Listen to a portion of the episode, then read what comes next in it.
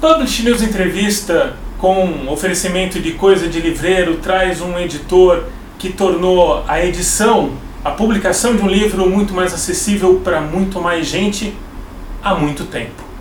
Ele é João Scortese. Scortese? Ou eu falo Scortetti? Scortese. Estamos no Brasil.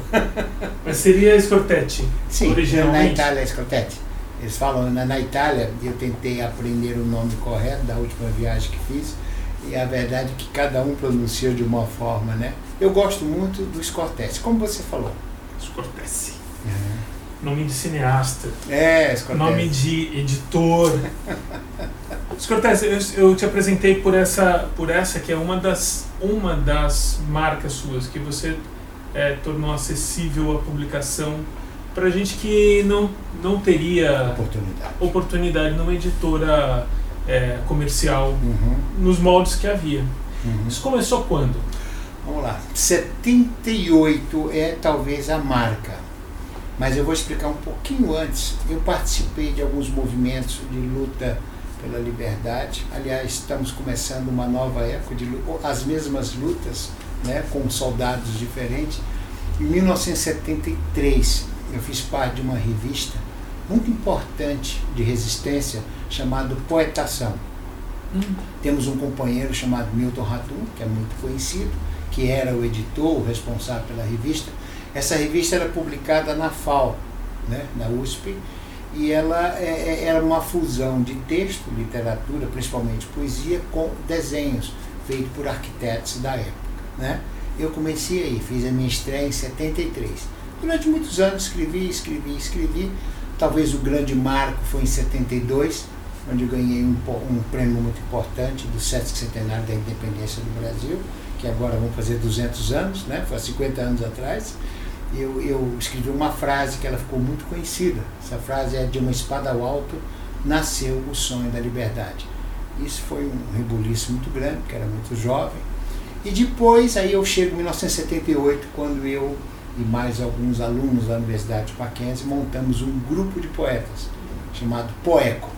Nós temos que colocar dentro do contexto que era um movimento independente, eram os poetas marginais, nós tínhamos o Trote, o Sangue Novo, o Poetasia, o, o- o- vários grupos de poetas que clamavam pela poesia, são, principalmente na cidade de São Paulo, Santos e Rio de Janeiro. Né? Desse grupo, dentro desse grupo, montamos ah, uma pequena editora. É, eu e mais alguns elementos desse grupo. Quando terminou a faculdade, quando praticamente todos estavam formados, eu percebi que cada um deles queria justamente, claro, seguir o seu caminho. Tinha um engenheiro, tinha duas advogadas, então cada um seguiu o seu caminho profissional, seu caminho profissional.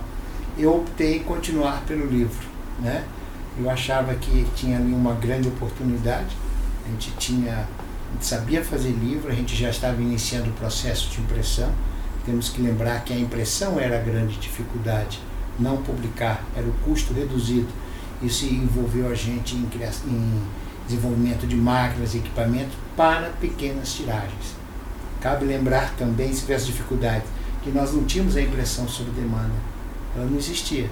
Nós tínhamos a pequenas tiragens. Então nós tivemos que adaptar máquinas offset para que a gente pudesse fazer as pequenas impressões. Não existia, mas você já tinha o desejo, já tinha, Desejo, já de- vislumbrava. Vontade de fazer, porque eu acreditava que em determinado momento da vida literária nós chegaríamos à segmentação. Eu acreditava nisso, né? E é o que aconteceu. Hoje a gente tem um livro, tirando os best-sellers, claro, os livros de, grande, de massa, de grande circulação, que são muito importantes para o mercado, mas hoje nós temos um livro setorizado, segmentado. Cada nicho quer escrever, quer falar sobre aquilo que acredita, sobre aquilo que pensa, sobre aquilo que acha. E você não pode eh, fazer livros além da conta, além do necessário, porque aquilo vira encalhe, vira prejuízo. Né? E eu, outro dia eu- a história toda começou com um dentista do Ceará que tinha desenvolvido dentes de conchas do mar. E eu perguntei para ele, eh, e aí, quantas pessoas se interessam por esse assunto? E ele me falou, ah, 50 pessoas. Foi aí que eu comecei a explorar esse nicho de mercado. Eu não posso, não poderia e não deixo 50 pessoas esperando uma obra por causa de tiragem, né? Foi aí que a gente começou a se especializar. Quando chegou a impressão sob demanda, as máquinas, com os equipamentos específicos para isso, o que, que a gente fez? A gente somou o conceito, a Escortes foi a primeira empresa do Brasil a somar as duas ideias, impressão, de, impressão em pequenas tiragens com sob demanda. Então a gente criou uma grande fórmula, que é o grande segredo da Escortes, sim, fazer a, apenas o necessário. Essa foi o, o início de tudo. Os meus amigos se separaram, cada um seguiu sua profissão e eu continuei. Essa brincadeira tem 37 anos com 10 mil títulos em primeira edição. É, é, uma, é um marco, né? Isso em primeira edição. É, eu não estou contando nesse número os livros feitos pela Gráficos Cortés, que ela é de 86. Gráficos Cortés ela imprime não só os livros Cortés, mas ela também imprime livros para outras editoras. Né? Eu estou falando especificamente das Cortés. São 10 mil títulos e perto de 5 mil em catálogos, que são comercializados nas nossas lojas. E, no entanto, você não precisa de um galpão gigante para guardar tudo isso. Não, eu não. Empilhadeiras. Nada, nada. Custo, redução de custo. Então, aquilo que você perde no, no, livro mais caro, porque, claro, você não consegue produzir nada em pequena escala num custo mais barato. Isso é, é óbvio, é uma lei, uma lei da unidade subsequente da produção, não dá, tá certo? Então, essa pequena diferença do livro ser mais caro, a gente ganha é, na armazenagem, a gente ganha no, no, no, não encalhe, a gente ganha na compra do papel, a gente ganha em outros valores que, somando um com o outro, ainda é vantagem fazer em pequenas tiragens. Né? João, a, a, a internet é, dividiu esse público de, é, que queria publicar não, ou não? Não, eu tive medo, confesso que lá atrás assustou muito como a chegada do livro eletrônico, né? Mas não, a internet eu acho que aproximou pessoas. Lembre-se que nós começamos, não existia computador. Era tudo por carta. Mesmo o cara que tem no blog, podendo eh, vazar a produção dele, ele quer também em algum momento o livro físico. É, ele vaza quando ele quer colocar para fora aquilo que ele acha importante como texto, mas em determinado momento ele para. Eu tenho visto isso muito, porque ele fala, peraí, eu estou colocando aqui, isso aqui pode ser copiado, isso, fica, é, isso apenas alimenta a curiosidade de outros. Em determinado momento ele para, ele pega todo aquele conteúdo e publica em livro. Eu mesmo tenho dois blogueiros muito conhecidos que postam praticamente 24 horas. Eles me procuraram no, início do ano passado e disseram, olha, eu agora, veja bem, eu com todo o meu blog, com milhares de seguidores, eu fiz uma seleta, uma seleção daquilo que eu acho que é pertinente, daquilo que eu acho que é importante. Agora eu quero publicar em livro. Então, é, não importa de como você divulga o que você faz, o importante é que quando você pensa em credibilidade, você pensa em registro, você vai para o livro. É uma coisa até natural. Né? Respondendo a sua pergunta, é, é não prejudicou. O e-mail aproximou muito. Facilidade e é que nem o, momento que nós estamos vivendo agora do WhatsApp, né? O WhatsApp simplesmente está substituindo dentro do nosso negócio é, o e-mail. Você não tem saudade da carta, não? Tive durante um tempo. Isso foi muito duro, principalmente os funcionários mais antigos. Os Cortés têm funcionários de 30 anos que estão com a gente hoje. E eles têm muita saudade da carta. E é que nem quando nós passamos. Todo mundo tem saudade de tudo, né? Eu eu tenho, mas eu não posso me apegar a isso. Quando você fala da carta, nós temos correspondência guardada, aquelas letrinhas bonitinhas, né? verdadeiras cartas com português correto. E outra coisa, sem borrão, sem rabisco. Né? Hoje você vai para o WhatsApp com uma outra linguagem diferente. Eu, eu vejo uma, uma, uma, uma urgência em tudo. A pessoa passa uma mensagem e nós precisamos responder na mesma velocidade. Agora, por trás de tudo isso está o livro. O livro, eu tenho autores que fazem um livro em duas horas, duas horas e meia. Nós temos condições hoje de, de em 20, 30 minutos, soltar um livro impresso, desde que ele tenha o arquivo pronto. Mas a gente faz tudo para convencer a pessoa a não fazer isso. A gente tem que quebrar Isso é uma linha, né? A gente tem que quebrar essa linha para perceber que o que ela está fazendo fica. Né? Então, qual é a ideia disso tudo? É que a pessoa tenha um pouco mais de calma para fazer o melhor livro que ela pode. Isso me lembra Porque uma. Isso gruda, né? É, é. Eu, tenho uma carta no Mário de Andrade, eu não lembro para quem que é. É, é. Na verdade, ela termina é, um livro sobre a epistolografia do Mário de Andrade, Aham. que é o é, Orgulho de Jamais Aconselhar, do professor Marcos Antônio de Moraes. E daí ele, eh, o Mário dá um conselho para esse menino que escreve para ele, olha, eu não teria publicado grande parte do que eu publiquei. Então, deixa essa coisa no ar pro, pro rapaz. E você? É, é- é- esse tempo é necessário. Às vezes, e eu tenho também, completando aquilo, autores que levam 3, 4, 5 meses. Eu tenho até autores que depois de 5, 6 meses falam, João, não é nada disso. Vamos começar do zero. O que eu quero, o que eu sempre falo para o escritor, que eu falo para mim mesmo, né, é que pense, pare, pare. Ao, ao, ao publicar um texto, olhe se o que você está achando que é, é aquilo mesmo. Uma vez eu recebi um texto e eu não consegui entender o texto. Lembre-se que a gente tem uma experiência de ler milhares de originais. Eu olhei aquilo e falei, Deus, meu Deus do céu, eu não estou entendendo o que esse escritor está escrevendo. Aí eu chamei, era uma moça. Eu perguntei para ela, disse, olha, você vai me desculpar, mas eu tenho a obrigação de lhe perguntar, o que, que é isso? Me diga. E essa pessoa virou para mim e contou uma das histórias mais incríveis que eu escutei. As palavras dela eram precisas, pontuadas e cheias de lógica. Aí eu olhei e disse assim, por que, que você não põe no papel isso que você está me contando? Ela olhou e disse, mas está aí. Eu falei, não está. Então, era uma pessoa que tinha uma experiência muito grande em contar, em, em- trocar informações, mas não sabia escrever. Né? Então, eu sempre falo para o escritor, antes de publicar, espera mais um dia. Aliás, isso é um outro braço seu, né? Você tem curso de escrita. Curso de treinamento, de formação. Eu, eu tenho na área técnica também. Eu, eu acho que o autor brasileiro, e não vou falar mal não, eu gosto do jeito que ele é, porque ele é emoção pura, né? Mas o, bras- o autor brasileiro é muito despreparado. Quando ele quer publicar, ele quer publicar. Independente da edição comercial ou não, ele quer. Ele quer ver o livro pronto, ele quer que a coisa saia, ele não quer revisar, e ele acha que está tudo pronto. Depois que o livro está pronto, ele é capaz de assinar o contrato às escuras. Depois que o livro está pronto, parece que ele vai ler, parece que ele se coloca dentro do corpo de outra pessoa. Aí ele começa, ah, mas tem um erro aqui, mas isso aqui não era bem assim. Eu falei, cara, você tinha todo o tempo do mundo para ver tudo isso. Né? Então, o- o- alguns editores brasileiros, agora eu já estou na, na posição de editor, ok? Eu, eu vou me colocar sempre, ora como gráfico, ora como editor, ora como representante de entidades de classe. Como editor, eu várias vezes já captei editores falavam, puxa vida, como é difícil trabalhar com um escritor brasileiro.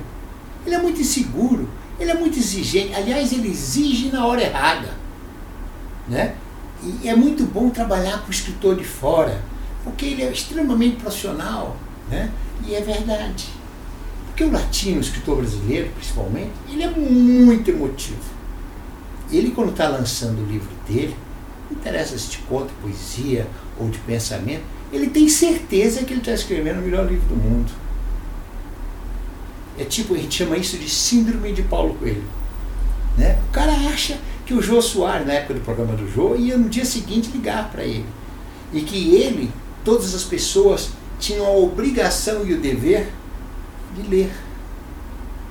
Existe uma distância muito grande entre o texto escrito e publicado para o mundo do leitor. Ele esquece que o leitor brasileiro hoje não é um leitor amador, não é um leitor despreparado. Pelo contrário, o leitor brasileiro hoje é experiente, lê muito aquele que lê.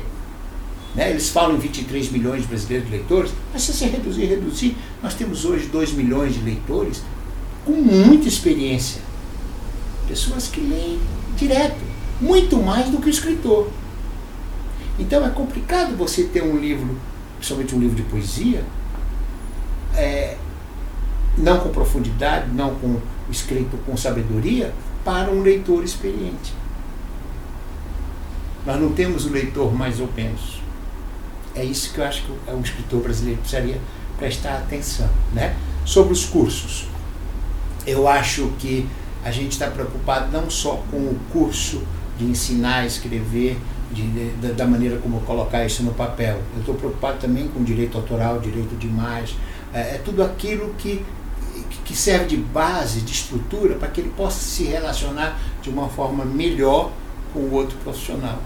Ele não sabe como lidar com as suas ilustrações, quando tem, ele não sabe lidar, ele não sabe o que, que, que são os elementos pré-textuais de uma obra, ou textuais ou pós-textuais ele não sabe os formatos, tipo de papel quando se usa, ele tem muita dificuldade em saber o que é um ISBN, o que é um, uma ficha catalográfica. E, e, e, ele insiste em algumas coisas porque ele acha tipo assim, ah, fica melhor assim. É, é, é isso que é complicado, né? Então, o, os cursos, só completando essa parte, os cursos são voltados para ensinar o básico, ensinar para que essa pessoa possa, perante um profissional, se relacionar de forma adequada. É, por tudo que você está contando, me parece que é, há uma administração de conflitos é, constante nesse trabalho seu. Constante. Porque eu lido do escritor, e o pior não é o escritor com o editor. Agora vem o pior, é do editor com o gráfico. Eu sou vice-presidente hoje da Associação Brasileira da Indústria Gráfica. E eu, durante muitos anos, cuidei da área editorial. Aliás, deixei agora em 2019. Você não imagina o conflito entre o editor e o gráfico. Vamos lá, olhar, vamos falar como gráfico. O gráfico acha que ele é explorado pelo editor. E como é que ele se sente explorado? O editor, que é muito experiente, né? o, o gráfico, ele está acostumado em volume. Ele quer, o raciocínio dele é serviço para tocar a sua indústria, a sua gráfica. O editor não. O editor está brigando por preço de papel, prazo, condições de pagamento e preço por caderno. O que, é que o editor brasileiro faz? Primeiro, ele já tem lá suas quatro, cinco, seis gráficas que ele está acostumado a rodar. É isso, eu vou te dizer o que, que o gráfico reclama do editor. Sim. O editor, então, ele tem lá seis, sete lugares onde ele roda. São seus amigos, que já estão acostumados a trabalhar com ele. Bom, ele então pede orçamento para várias outras gráficas, gráficas desconhecidas, gráficas que estão que, que, por, que entraram em contato, gráficas que estão interessadas em, em, em oferecer seus serviços. Ele pede, ele recebe aquele material, aquele material serve de pressão em relação aos outros. Aí ele vai para aqueles que estão acostumados a trabalhar com ele. Diz, olha, a gráfica tal, gráfica nova, pô, super moderna, equipamento, os caras são rápidos, os caras me atenderam super bem, legal. Está fazendo o preço do caderno, portanto, por que você não pode fazer? Você está ficando caro. Bom, esse é o começo. Você pensa que para aí? Bom, o outro é obrigado a baixar o preço, acompanhar. Na pior das hipóteses, ele acompanha, partindo do princípio que ele está usando da experiência, por já conhecer, por tudo. Depois que ele esfolou o gráfico, essa que é a verdade, ele vira o editor e vira e diz assim: e se eu te passar quatro ou cinco títulos, qual é o desconto que você me dá pelo pacote? Porque você sabe, eu tenho quatro, cinco, seis, sete títulos para rodar durante o mês. Então nós temos o aperto e depois o parafuso com mais porcas. O coitado do gráfico só vende impressão. Ele só vende impressão.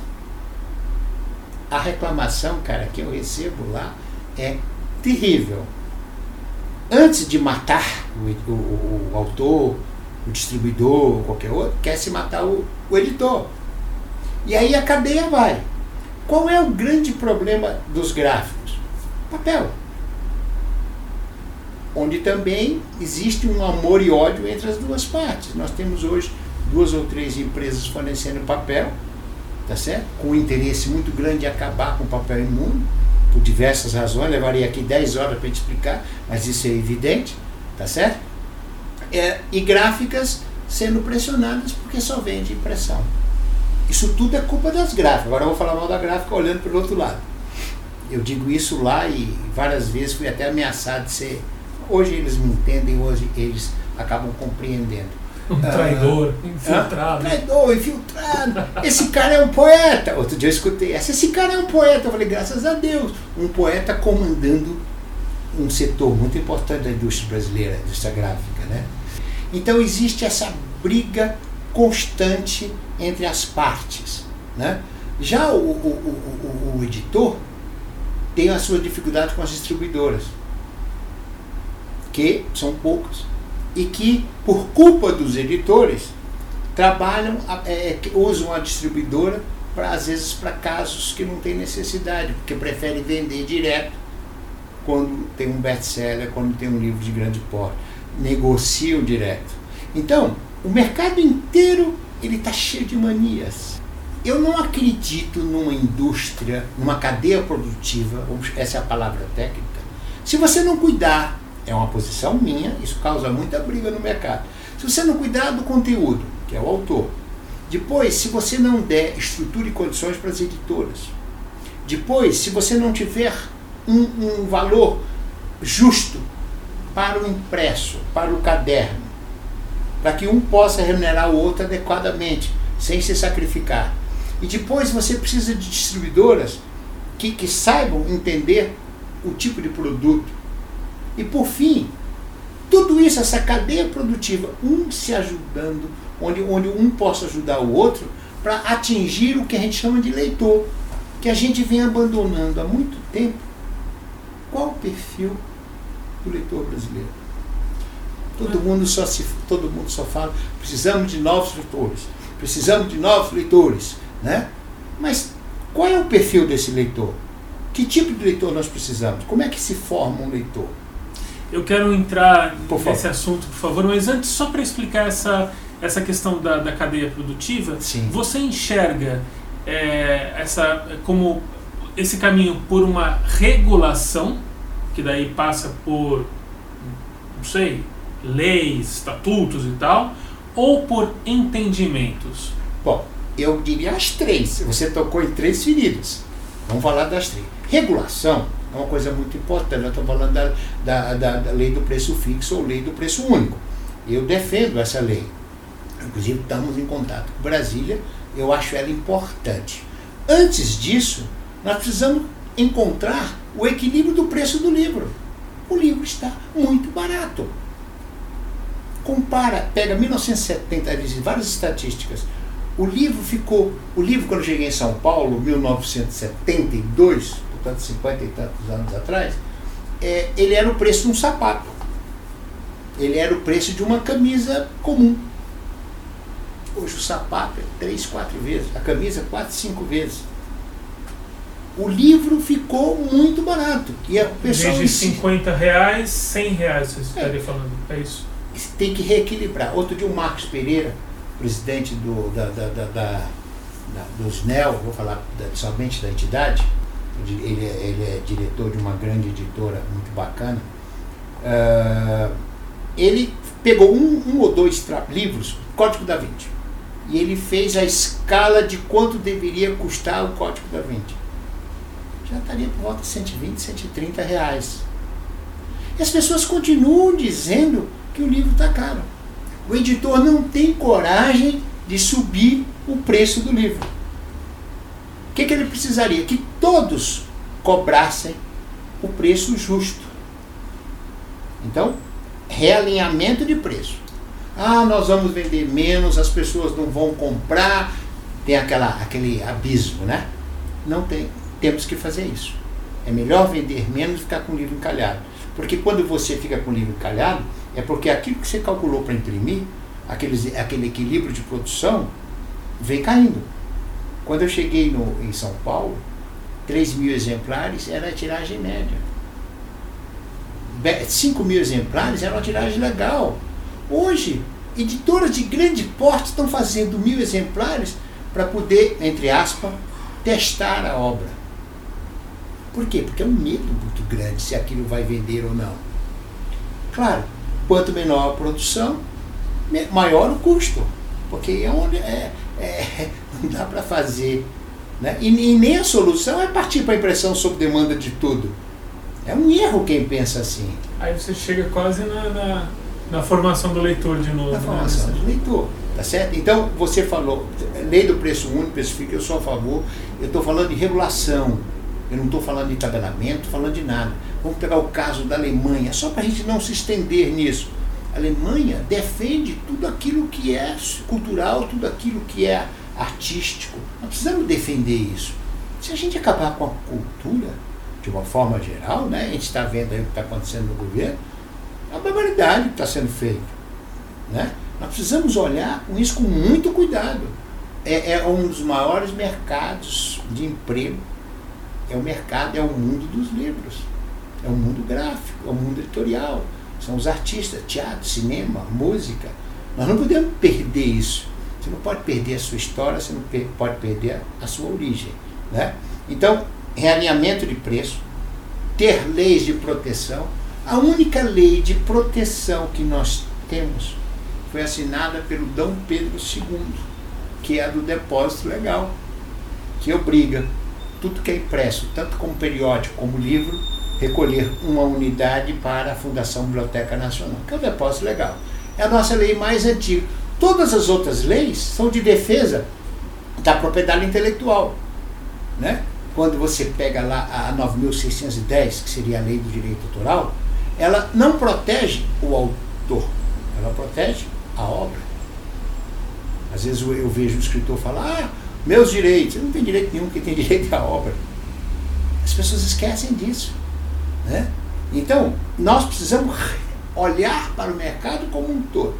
Se, se você me perguntar qual eu faria primeiro, eu teria dificuldade de te responder, porque todos estão passando, todos estão fragilizados. Os escritores, eu agora assumi a vice-presidência da União Brasileira de Escritores. Né? Você precisa ver a luta do escritor, pra, primeiro para ter sua obra publicada, segundo para ele receber. Você está numa entidade gráfica e numa entidade de escritores ao mesmo E ainda para complicar, eu estou na BTG, eu sou vice-presidente da Associação Brasileira de Tecnologia Gráfica. Já deu para perceber, mas eu sou talvez um dos poucos que se que tenha condições de circular nessa régua com, com essa facilidade. Porque são 50 anos eu, atuando dentro disso. E onde eu passei, eu, eu, fiz um bom trabalho. E tive também na Lei Rouanet, sabe? Mas isso tudo é porque você gosta de briga ou é porque você é um conciliador? Conciliador. Não que eu não deixe de brigar. Quem me conhece sabe que eu brigo, mas eu sou da paz. O, o conciliador é uma coisa muito importante. Mas quando eu estou no meio de editores e vejo uma agressão aos gráficos e aos escritores, ah, não tenha dúvida. Eu grito. Aí os caras falam, pô, você está aqui, você é diretor. Eu falei, mas eu não posso, porque se eu matar o conteúdo, aquele que fornece o material para o livro, eu estou matando vocês, editores. Quando eu estou no gráfico e vejo alguém, eu já escutei uma vez um, um, um diretor muito importante, de uma grande gráfica, dizer assim, ah, não sei por que não manda matar esses, brincando ou não, por que não manda matar esses autores, esses escritores? falei, cara, para um pouco. As palavras têm, têm um. Tem peso. Como eu também, outro dia eu, eu vi um autor, um escritor lá da UBE, criticando uma série de políticas do livro. Né? Eu falei, calma, vamos entender, vamos conversar um pouquinho. O que você está falando é bobagem. Aí eu, eu tenho que ser obrigado a parar e ensinar a, a, lei do direito autoral, sou obrigado a ensinar o direito de imagem, como as coisas se processam. Né? As pessoas não sabem que de um, de um livro que custa 50 reais, 60% desse valor já fica entre o canal de comercialização, que é a livraria, e o distribuidor. Num país ainda, eu vou complicar agora mais para você entender a, a, a, gravidade do que é essa relação, desse, desse, conciliamento que eu faço. É, Todo mundo acha que quem mais ganha é o editor. Não é verdade. Quem mais ganha chama-se autor. Depois, até você está doido. É verdade. Quem me ensinou essa conta foi um cara chamado Altair Ferreira Brasil, dono da Bertrand. Porque o autor é 10% é daqui, do total do preço de capa. Se o livro custa 50, ele recebe 5. Claro que, voltando um pouquinho atrás, o livro precisa vender, né? Porque nenhum livro vendido, esse autor vai receber zero. Todos os outros da cadeia produtiva recebem uma porcentagem desse valor. Já que ninguém vende livro, o autor não recebe nada. Mas você pega um livro que vende muito, cujo contrato é 10% do valor de capa, é esse cara que mais recebe. É ele que é melhor remunerado dentro do processo. A livraria, há muita crítica para a livraria. Se você der 40% para a livraria, para o canal de livraria, tu fala, puxa, esses caras ganham muito. É o editor que leva o livro, é o editor que emite a nota, é o editor que transporta, é o editor que paga o capista, é o editor que paga o, o ilustrador, enfim, toda a responsabilidade técnica e jurídica é do editor. E a livraria fica com 40%. Mas se eu disser para você que 40% não paga os custos de uma casa, aí você fala, e aí, como é que a gente faz? Não faz porque o livro é muito barato. Eu também tenho livrarias. Então, eu fico sempre tentando entender essa régua que passa, primeiro, formação de leitores, que passa pela é, encontrar novamente o preço justo de capa da obra, que passa pelo entendimento editor e gráficos, e que passa numa política, eu estou usando o termo bem, de repensar a condição do leitor. Nessa régua toda, o livro eletrônico, o livro digital, não interferiu em nada. Eu mesmo, quando viajo, uso o livro eletrônico. Quando eu estou em casa, quando estou no trabalho, eu uso a plataforma papel. Mas Coluna, continuo leitor. A coluna cervical agradece. Acontece, mas aí eu só problematizar um pouquinho para puxar mais de você. Por é favor. É, ainda com esses problemas todos, tem cadeias grandes de livraria que estão com problema e outras crescendo. Sim. Livrarias de rua brotando e parece que está indo bem por enquanto. É, muitas editoras. É, é, vamos, vamos, vamos, falar da livraria primeiro? Não, é. O que eu, onde eu quero chegar, assim, que ainda com esses problemas todos, é um, é um meio que. é um bom negócio ainda, o meio vamos, do livro. Vamos lá. Vamos, vamos dar uma culpa sem ser culpado. O, o grande bobão dessa história toda chama-se é o editor, somos nós. Agora eu estou falando como editor. Quando a Saraiva e quando a cultura? Começaram a apresentar problemas, não pagar, pedir adiamento, pedir descontos maiores, não houve por parte, por parte de grande, é, por parte de grande parte dos editores, neologismo é forte, é, interesse em brigar. Eu tive o caso até de, uma, de, um, de, um consultor, de um, uma pessoa que eu dei consultoria, de ela montar um grande site na internet e colocar todos os seus livros com link para a Livraria Cultura. Eu falei, cara, não faça isso. Não, eu estou tranquilo, porque eles vão vender, eles prestam conta e eu não preciso me preocupar com isso. Então houve um acomodamento por grande parte do mercado de editores brasileiros, porque confiar na Saraiva e na cultura. Isso é um perigo. Agora a leitura, pelo que eu entendi, é a, é a, a maior rede eu, eu não posso falar por eles que eu não estou lá. Mas é um grande risco, eles têm que tomar muito cuidado. Porque o gigantismo não combina muito com o tipo do perfil dos livros brasileiros, do mercado de livros brasileiros. Tá certo? Surgimento das livrarias novas. Nenhuma delas ainda virou, uma delas pertence à rede, mas nós temos algumas independentes, tá certo? Nenhuma delas virou o primeiro ano nós precisamos criar condições para virada. Né? Eu, eu, há uns 4, 5 anos atrás, eu tive em Paris e fui conversar com os editores, fui visitar a Bonaparte, aquela rua que vai sair lá do, do, do Louvre, você vai lá para o Jardim Luxemburgo, em Paris, onde tem um monte de livraria. Né? Eu descobri que cada uma dessas livrarias adotavam, eram mantidas por 5, 6, 7 editoras para ter naquela casa todos os seus livros. Então você tinha uma rua é, de pequenas livrarias, mas todas ancoradas em grandes casas editoriais. Então, eu sou a favor das livrarias menores e segmentadas. Então, isso é importante ficar claro. Não acredito nas megas.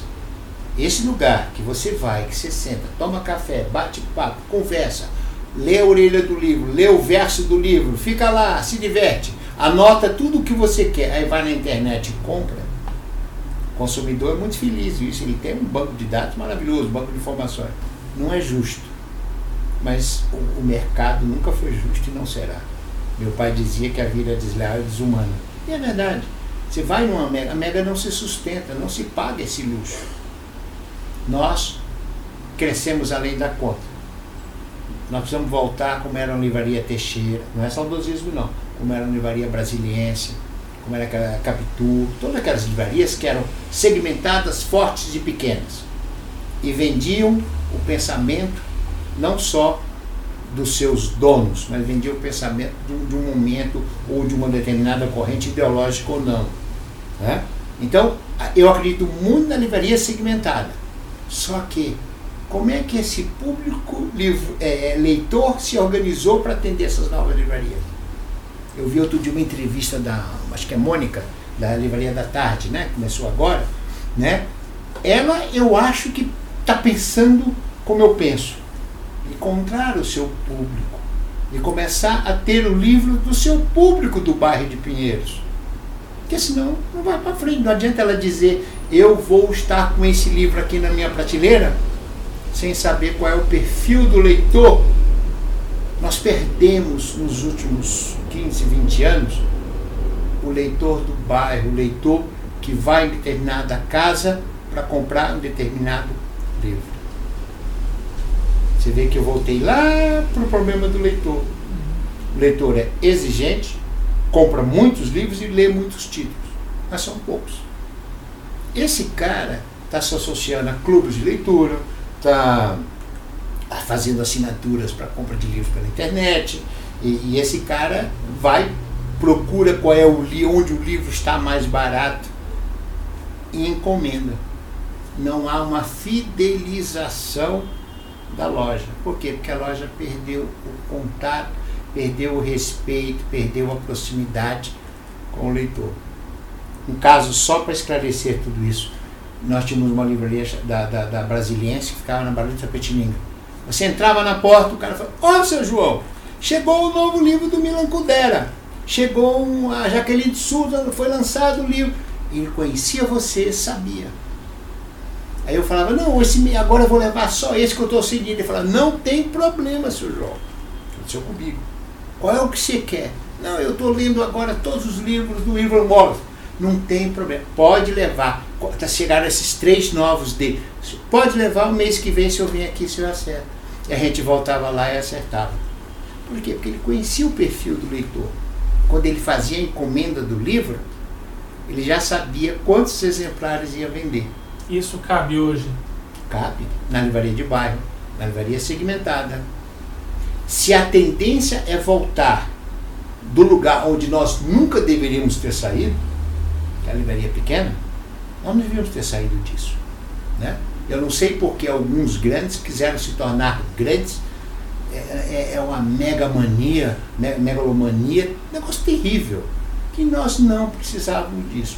Isso sim foi o grande erro das livrarias. Das livrarias. Somado ao erro dos editores que não souberam peitar ou não souberam, não, não, não, não houve por parte deles interesse em sair da zona de conforto. Como é que foi a sua livraria? Como é que ela nasceu?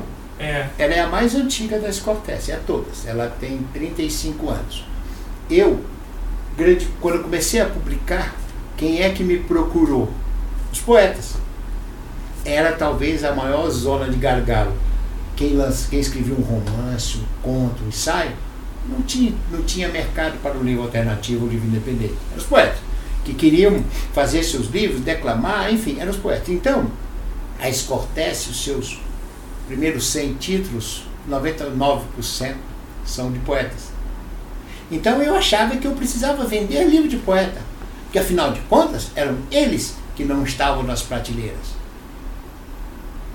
Perfeito? Bom, uh, foi aí que houve muita gente importante me procurando. Aliás, posso falar disso? Pode. Eu vou falar. Isso aqui é um negócio bacana.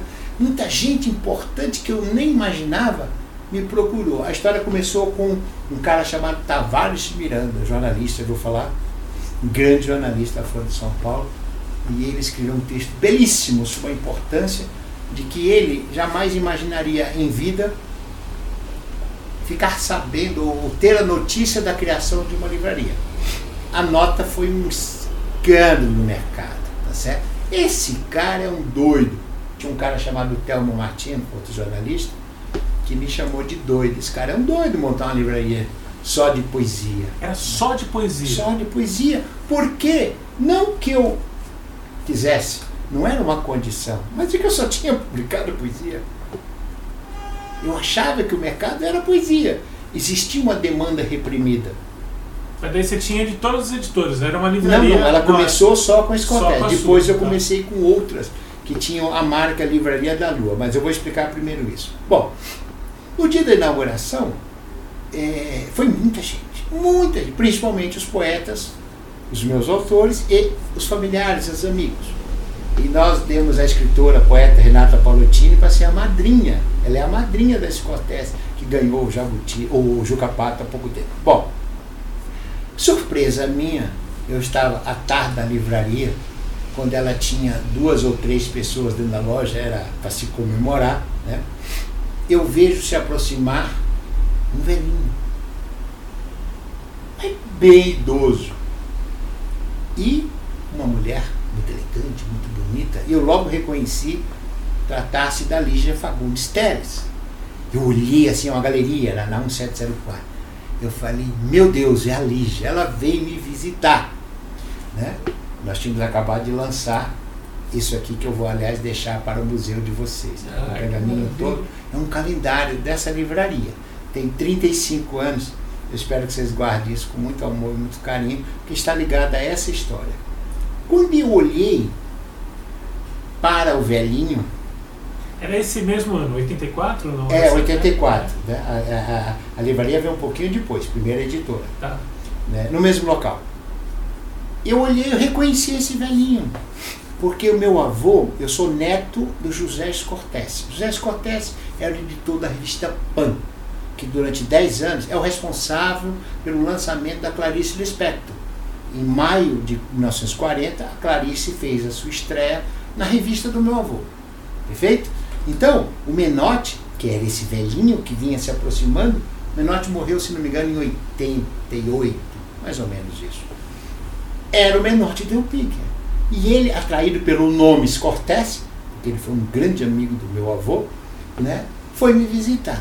E entraram os dois de braços dados na livraria. Bom, eu dentro de mim dizia, já posso fechar. já deu certo, mesmo que amanhã eu feche a porta. A verdade é que a coisa foi aumentando. Depois começaram, a, respondendo a sua pergunta, começaram a aparecer pessoas para publicar contos. Romance demorou muitos anos porque não existia uma demanda de romance. Né? Hoje, esse Cortese Poesia representa 20, 30% do que é. Né? Hoje, o forte Cortés são livros de autoajuda, livros sobre mercado, livros sobre tudo, né? Como cultivar minhoca, como criar. É, é, é, isso que fomenta o mercado. São pequenas tiragens, livros segmentados específicos para pessoas que é, fazem do livro uma ferramenta do seu, do seu negócio. É, né? é o chamado livro fora de catálogo. Né? Bom, é, a verdade é que essa livraria depois mudou de nome, eu quis separar o nome Scortese do nome da livraria, ela se chamou Azabessa, né? com o novo nome fez ano passado 20 anos. Né? Então eu fui criando a escola, que chama-se Escola do Escritor, a gráfica, que chama-se Gráficos Cortés, eu fui criando esse mapa, não que eu quisesse ter muitas empresas? Não. Né? Eu vou explicar isso que eu acho que é bacana para a nossa história. Eu comecei talvez da forma errada. Eu montei a editora porque eu achava que eu não tinha oportunidade de publicar meus livros, e era verdade, e que eu tinha um monte de amigos interessados em publicar, que também era verdade. Quando eu montei a editora, eu durante alguns dias falei, puxa vida, será? Eu acho que eu não resolvi o meu problema. O que, que eu faço? Eu não tenho onde imprimir. Como é que eu vou pedir para fazer 100 exemplares, 200 exemplares na gráfica que nem quer me atender? Ué, podia fazer que nem João Cabral, comprar uma, uma máquina lá. Pois é! Aí, cara, eu, eu fui lá para Francisco Miquelina, ali no centro de São Paulo, Dessá Copiadora, levado por um amigo. Foi lá que, que eu comecei a imprimir os primeiros livros. Bom, aí eu descobri que a, a demanda começou a aumentar, muitos querendo livros. Eu falei, eu estou errado, devia ter montado uma gráfica. Falei para mim mesmo. Montei a gráfica em 1986. Achando também que eu estava mordendo a última bolacha do pacote. Eu descobri que isso não significava nada ter uma gráfica, em que em alguns casos era muito melhor ser editor e pressionar o dono da gráfica do que eu assumir uma série de custos de produção. Você ter uma gráfica hoje não é um negócio barato, é um negócio complicado, as leis são muito fortes, né? Então, tudo bem. Aí eu falei, não, eu preciso é ter um local para vender. Foi aí que eu dei gás nas livrarias, criei a Livraria da Lua. Hoje, além das abertas, temos uma livraria do mercado, que atende todas as livrarias, né? todas as editoras brasileiras, perdão. Eu preciso vender, porque eu produzo, imprimo e não tenho onde vender. Olha quantos erros. Né? Para mim, tudo isso. E eu esqueci, talvez, foi só nos últimos 15 anos que eu percebi onde estava o meu erro que era na formação do escritor, que era preparar o texto. Foi aí que nós criamos a Escola do Escritor. Se eu tivesse invertido, pego aquele grupo de poetas, de escritores, da Universidade Mackenzie dos anos, final dos anos 70 ou da USP, ter trabalhado para que aquele grupo tivesse uma, uma central de, de, de texto, eu talvez tivesse invertido essa linha de pensamento. Mas não se arrepende? Eu não me arrependo de nada. Na verdade, eu, eu durante. É importante dizer isso, eu tenho um orgulho de dizer isso. Nesses 40 anos, eu tive vontade de desistir três vezes. Vou sair disso. A primeira, porque eu recebi uma proposta para administrar no, no Sul uma empresa de tênis com um excelente salário a segunda foi na época do governo, que eu me envolvi, fiquei, cuidei da implantação da Lei Sarney para a Lei Rouanet, fiquei 12 anos e fiz toda essa parte contrapartida da Lei Rouanet, que, que é um negócio muito bacana que está aí. Bom, por que, que eu não desisti? Eu estava sentado no escritório e cada livro que eu fazia, eu tinha, eu tinha ganho do irmão meu um revólver de, de grampo. Sabe esse revólver de grampo? E eu botava os livros para não estragar dentro de um saquinho. Eram todos livros fininhos, né? Eu não saí, eu queria ver aquele livro, eu queria olhar. Aí eu peguei um domingo, muito triste, querendo desistir pelas dificuldades, né? E fui pegando o, o revólver de grampo e o livro e clac, clac, fui pregando na parede. Fui fazendo um grande painel, no escritório inteiro. Eu tinha na época exatos 500 títulos. É uma produção imensa, tá certo? para quem tem 10 mil hoje, mas era muita coisa. Bom, na segunda-feira eu voltei para arrancar aquilo. Arrancar. Arrancar. Eu falei, se eu tô é louco, é o melhor fechar isso. Quando eu entrei no escritório, na Galeria Pinheiros, na, no, da Teodoro Sampaio 1704, logo chegou uma moça, Paola Borba Marisa, que é minha editora hoje, está comigo até hoje, Cisane ela era estagiária do Plínio, ela fazia USP, fazia editoração na Universidade de São Paulo. Ela olhou e disse: Mas que doideira legal! Que doideira legal! Olhou aqueles livros. Aí ela, aqui eu quero trabalhar aqui. Eu falei, puxa vida, que bacana. E essa moça está com a gente, é minha hoje, de toda a parte de, de, de edição e uh, da parte comercial da Escortece. Tá certo que depois ele tirou os livros, montou uma grande biblioteca, compramos um local para botar só a biblioteca. Mas foi aquele livro na parede que ela falou, mas que doideira legal. Enfim, outra. Então, e, e, essas três vezes que eu pensei em desistir, a última, que foi a mais forte, foi que eu comecei a questionar é, o, o quanto publicar era importante para muitos. Hoje eu já faço livros para os filhos daqueles meus primeiros autores. Né? Hoje chegamos a 365 falecidos. É, eu guardo esses falecidos com um amor. Eu estou fazendo, inclusive, uma espécie de um livro em homenagem a todos esses 300 e tantos falecidos que fazem parte da história. Você sabe o que você ter 300 autores falecidos? Eles não vão desaparecer. Eu penso em criar um blog, criar um memorial. Ih, cabeça, aí é o poeta falando, né? É, é de, de, guardar isso. Né? Enfim, é, a verdade é que as coisas passaram. Hoje, eu, eu, eu peguei um pouco dessa experiência da Escortece e levei para as entidades. Já fui vice-presidente da Câmara Brasileira do Livro. Hoje eu pertenço ao conselho eleito da Câmara. Tanto os últimos presidentes foram todos amigos, o qual eu sempre ajudo no que posso. Então eu junto um pouco da minha experiência como gráfico, como livreiro, como editor né, e como escritor. E além desses seus dias que duram 36 horas? Eu escrevo. eu escrevo. É, é, aquela velha história, o que, que você faz às duas às quatro da manhã? Mas na realidade eu escrevo cedinho, tá? É, é, logo de manhã, até 8 horas da manhã, eu já trabalhei 4 horas. Depois eu vou fazer outras coisas, porque eu já me preparei. Né? E você continua eh, escrevendo poemas? Não, já eu tenho pra... diversos livros. Eu tenho livros, poesia que eu gosto muito, eu tenho livros na área editorial, eu sou autor do, do Guia Profissional do Livro, que é um trabalho muito bacana, foi feito para a Fundação Biblioteca Nacional, que é um livro, inclusive, adotado, né? E, e, ele, ele junta um pouquinho de tudo isso. Eu tenho algumas histórias infantis juvenis, né? Que, que são historinhas que eu vou contando, né? E volto sempre para a poesia.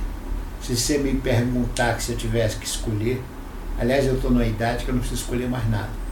Né? Eu já me libertei se eu quero ser editor, gráfico, livreiro, onde eu estou e conforme o assunto, eu sou. Né? Eu me lembro contar até uma historinha do Raul Wassman, quando montou uma editora, a GLS, que é dele, eu perguntei para ele, você vai lá atrás do armário e põe um, um casaco cor-de-rosa? Ele falou, cara, que bela ideia. Né? Enfim, eu posso ser o que você quiser. Né? Se, se eu tiver que escolher, eu seria poeta. Deixaria de fora tudo isso que eu estou tentando fazer para o mercado. Hoje eu já não encontro, sabe, tanta resistência.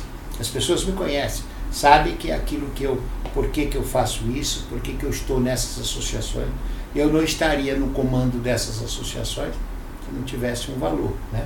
Uhum. Agora, incomoda você defender o escritor no mundo editorial, defender o editor no mundo gráfico, defender o gráfico numa, numa, numa reunião com papeleiros. Né? Então, eu sou aquele cara que pode incomodar. Né? Pode incomodar. Mas sempre pensando na cadeia como um todo, a cadeia produtiva do livro. João, faltou uma coisa no nosso papo. Antes de você contar que está comprando uma, um grande, uma grande plantação de pinheiros para fabricar papel. Olha. Você falou assim, quando eu cheguei em São Paulo. Sim. Quando foi que você chegou em São Paulo Vamos e veio lá. de onde? eu, eu de sou onde? filho de pai cearense. E casado com mãe italiana, de origem italiana, de Arezzo, perto de Firenze. Né? Bom, você já viu a mistura Lá em casa um dia é baião de dois, buchada, e no outro era é, é, pernil com macarrão. meus pais se entenderam assim, pela, por serem totalmente diferentes. Pessoas extremamente estudadas e cultas. Meu pai engenheiro, é, um inventor, né? fez as grandes indústrias brasileiras, e a minha mãe, advogada e professora, todos com de leitura. Nós tínhamos dentro da nossa casa um negócio chamado biblioteca, onde era o lugar não do castigo, mas o lugar quando a gente queria conversar, quando a gente queria lá. Minha mãe comprava todas as coleções. Lá eu conheci Monteiro Lobato, a coleção Nobel, a, a, as coleções é, Conhecer, enfim. Meu pai assinava tudo que era coleção, Tesouro da Juventude, né? Todos iam para essa biblioteca. Era lá nosso lugar mais gostoso da casa. Bom. Isso vocês moravam? Em Fortaleza. Em Fortaleza. Meu pai era engenheiro saiu. Eu nasci em Fortaleza, sou o único cearense da família, mas nasci por acaso. Eu fui feito em São Paulo e fui nascer no Ceará. Bom, meus irmãos são todos paulistas. Meu pai fez a implantação, só para você entender um pouco, meu pai era especializado em estradas de ferro. Ele fez a implantação da bitola larga aqui da Sorocabana e da Mogiana inteira, né? Minha família, os mais velhos, chegaram a morar no vagão de um trem. Né? Bom, uh, eu sou a conexão nordestina. Uh, meu pai fez Mackenzie. Era o sonho deles que todos os filhos. Ele não queria que seus filhos ficassem por lá no Ceará. Era um sonho dele. No fim, acabaram todos vindo. Um foi se formar em Brasília, dois ficaram em São Paulo, eu tenho uma irmã que hoje voltou para o Ceará, enfim. Mas meu pai queria que a gente olhasse o mundo de uma forma diferente. E São Paulo, na época, era algo. era um sonho. Nós estamos falando de 1972. Eu estava num clube ideal, clube, é um clube muito forte, muito forte do Ceará, e assisti um cara chamado Delfim Neto e o outro chamado Mário Henrique Simon dar uma palestra. E ele me contou uma coisa, o Delfim, aliás, eu chequei com isso recentemente na Bigraf, conversamos bastante. A memória do professor Delfim é um negócio espetacular. Ele lembrou desse dia. Nós estamos falando de 50 e tantos anos. O Delfim me contou a seguinte história. Lá em São Paulo, você tem um jornal que você abre, são páginas e páginas oferecendo emprego. Eu olhei, é verdade? É. Lá, eles publicam. Precisa-se disso, precisa daquilo. Era o Estadão que ele estava se referindo. Se você lembrar, no passado, tudo era colocado no jornal, né? Você tinha. Pai, falei, mas isso é muito bacana. E é um dos motivos que eu acabei vindo para São Paulo. Cheguei aqui, coincidiu com o prêmio que eu ganhei, né? Eu estava na, saindo da Praça da República. Eu tô achando engraçado essa conversa maluca de um cara que estava um ministro, um ministro da, da, da, de governo da ditadura com, com um poeta que combatia a ditadura. Combatia de tudo. Mas eu, eu, tive de todos. Eu, eu, eu, eu, estive nos porões junto com, com, com o Milton Rato, tudo fazendo a revista da FAO. É. Né? E só não fui preso porque o Mackenzie tinha um cara muito bacana chamado Reverendo Bonerges Ribeiro. Fui presidente do Mackenzie. Mas isso muito, é, é, combina muito com tudo que você falou, desse espírito Essa conciliador e de ouvir tudo. E quando a polícia baixou, começou a prender todo mundo, esse reverendo disse, não, esse menino é bom. Ele não é subversivo. Era a palavra que se usava na época, né? E ele acabou me poupando. Não, ele escreve, ele é aquele menino do bem, do bem, olha as expressões, né? E durante muito tempo fiquei no Mackenzie, colégio e faculdade lá. Mas também, olha que coisa interessante, eu publiquei. Eu faço livros espíritas, místicos, carismáticos, de Ubanda, de tudo que você possa imaginar. Publiquei Erasmo Dias. Nossa! É, Olavo de Carvalho. Eu tenho três obras do Olavo de Carvalho.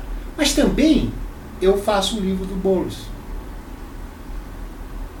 Isso não te dá uma, uma crise existencial, assim? Não, por isso que eu te falei, hoje eu posso ser qualquer coisa.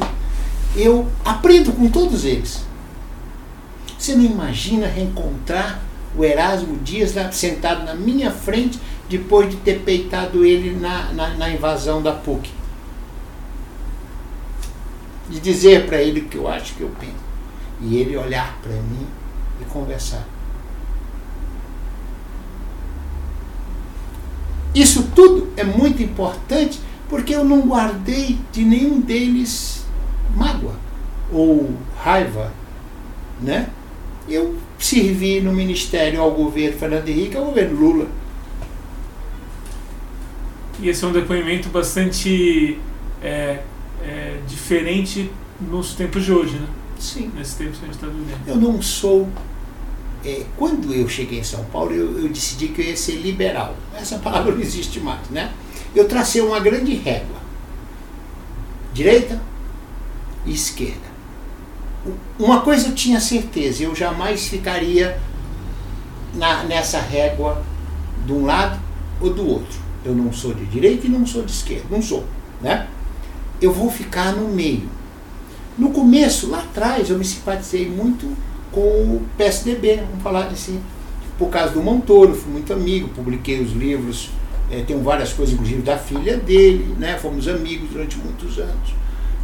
E, ajudei em alguns projetos lá da, da época do governo dele. Mas depois houve a decepção né? do próprio partido. Então eu saí desse negócio de partido. De, né? Hoje na régua, se você me perguntar em que lugar estou, eu estou, em termos de educação e de cultura, eu estou um pouco mais para a esquerda. Em matéria de economia, eu sou um fã da escola de Chicago. Tem conflito? Tem. Mas eu procuro olhar o que cada um pode me oferecer. Não aceito o radicalismo de A nem de B. Aliás, o radicalismo, em termos de história, não levou ninguém a lugar nenhum. Né?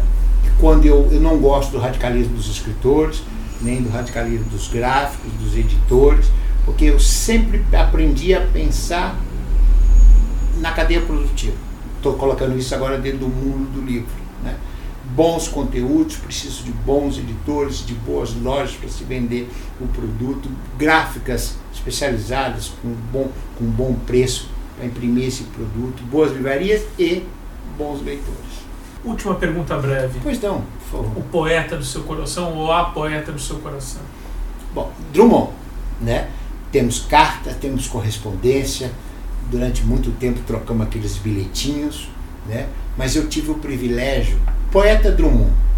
E um, um poema do Drummond que você guardaria no bolso? A primeira fase, Drummond são três fases muito distintas, é, que vai até a, o e agora José, né, que termina o fim da primeira fase, depois nós temos a segunda que vai a Morte a Galope, e a terceira, a terceira do Drummond não gosto, apesar de ter convivido mais nessa terceira fase. Você gosta até antes de Rosa do Povo, então? É, eu, eu, eu, eu a primeira fase tem o, lá o, o, no meio do caminho tinha uma pedra. Tinha uma pedra no meio do caminho. Esse, ao meu ver, são os versos mais bonitos, porque é a vida. Né? É, Para explicar esse poema do Drummond, No Meio do Caminho de uma Pedra, eu volto para o meu pai de infância, que foi um homem que me ensinou muitas coisas. Ele dizia: a vida é desleal e desumana. Aí você falava, pai, por que, que a vida é desleal e desumana? Porque é assim, filho, todos os dias você acorda com a vontade de fazer muitas coisas, para realizar tudo, para ir para briga, para luta. Você acorda macho, na expressão nordestina, né? E você vai lá escolhe no seu painel de canivetes, milhares de canivetes. Você pega o seu mais afiado, mais pontudo, pega o canivete e vai à luta, né? Quando você sai na primeira esquina, quem você encontra? A vida, o seu inimigo. E o que ele traz na mão? Um facão. Todos os dias você acorda pronto para lutar. Por mais que você se prepare, por mais que você esteja armado, você vai encontrar seu inimigo sempre mais forte.